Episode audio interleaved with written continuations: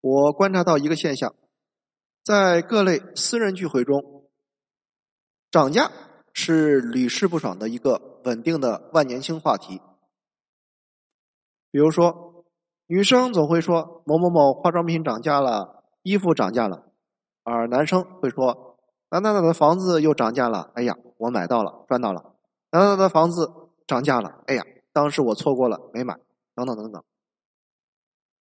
给人的感觉就是满世界所有的东西都在涨价。那么，你知道世界上什么东西的价格最稳定？大家估计猜不到，是毒品。毒品的价格有多稳定？比如说，可卡因的价格一直是每公克一百美元，这个价格已经保持了二十五年。而在过去的二十五年里，猪肉价翻了十几番，房价。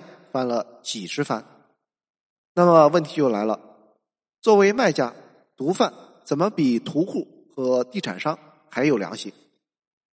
当然，毒贩肯定是没良心，要不然他们也不会去贩毒。所以，他们坚持不涨价，肯定不是为了保护吸毒者的利益。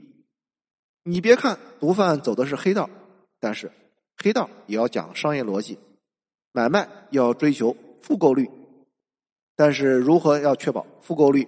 很简单，用稳定的质量和价格，保证稳定的客源。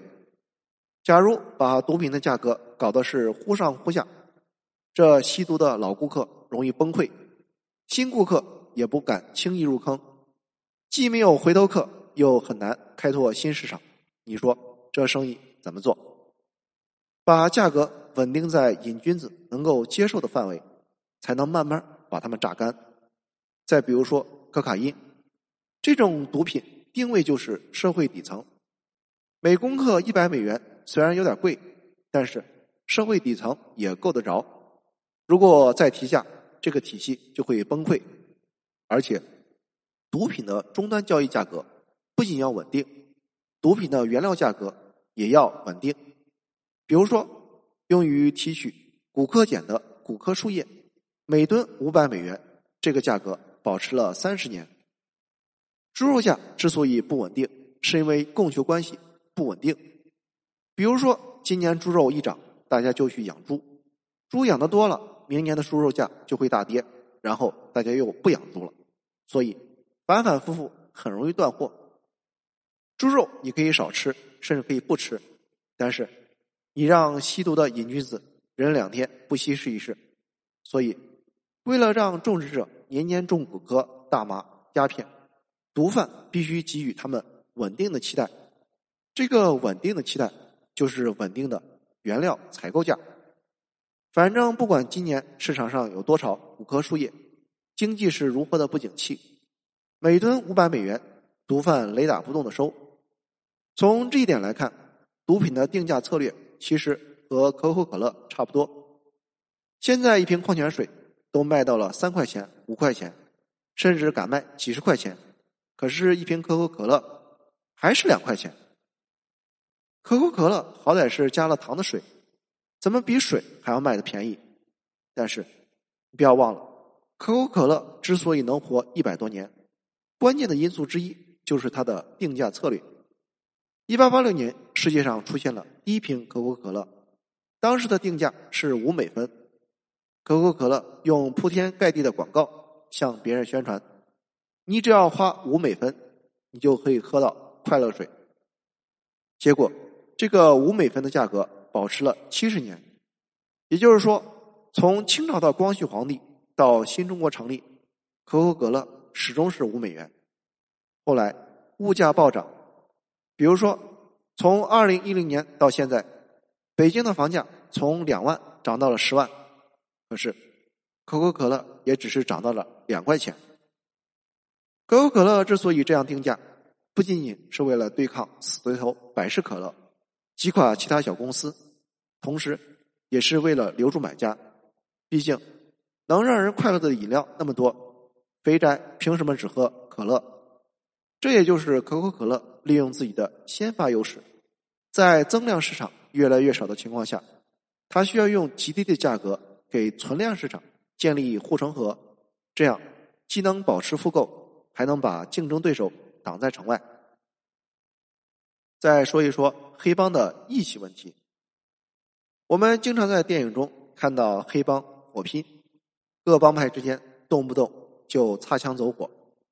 可是实际上，黑帮的大佬并不希望开战，因为一旦开战就会有伤亡，这不仅会削弱自身的力量，而且由于风险的增加，他们不得不给马仔们涨工资。更重要的是，帮派火拼会影响做生意。比如说，顾客出于安全考虑，会降低出门买毒品的意愿。这就好比是两家店互相掐架。扔臭鸡蛋，导致了顾客两家店都不敢进去。既然大佬都不想开战，那么帮派之间为什么会动不动就擦枪走火？因为有的是想出头的马仔爱挑事儿。年轻人加入黑帮，肯定不是冲着那点微薄的薪水。他们的薪水有多低？据统计，在美国贩毒团伙中当小弟的年轻人，他们的时薪只有三点三美元。不仅仅是工资低，他们还要冒着被打、被杀、被警察抓的风险。他们去送外卖，在肯德基当服务员，去超市当理货员，挣的比这多多了。实际上，毒贩团伙的运作方式和资本主义企业没什么两样。百分之二点二的高层管理人员拿走了帮派半数以上的收入，所以你加入黑帮肯定没有前途。你只有逆袭成为风云人物，才可能有前途。而年轻人实现快速逆袭的方式只有一个，在火拼中打响名头，体现自己的实力。在火拼中立功，不仅可以打响自己在黑道中的名声，而且也是向老大表忠心的绝佳机会。这就相当是纳投名状。在《水浒传》中，豹子头林冲被逼上梁山，结果。当时的梁山主人王伦非要他纳投名状，而所谓的投名状就是让他下山杀个人，提头来见，气的是林冲一宿没睡。那么，黑帮大佬为什么这么看重投名状？因为你一旦纳下了投名状，犯下了杀人罪，这就是一种忠心，这可比歃血为盟要靠谱的多。所以，马仔犯的事儿越多，就越可以证明自己没有回头路。实际上就是在用行动告诉大佬：“老大，你看，除了跟着你，我别无选择。”这和当众拍领导马屁是一个道理。那些当着众人的面跪舔领导的人，往往会遭到同事的排斥。你甚至还会觉得这么做的人很傻，这么虚情假意，领导会接招吗？领导也许对这种做法。不会有好的道德评价，但是领导此刻的心态你就不好讲了，因为当众拍马屁就等于纳了一个投名状，向领导传递了这样一个信号：在众目睽睽之下，我可是顶着被所有人看不起的代价来向你表达我的忠心。这种自我伤害式的效忠精神，才是拍马屁者真正的底层意图。当然，我不是提倡这种风气，只是客观的分析一下。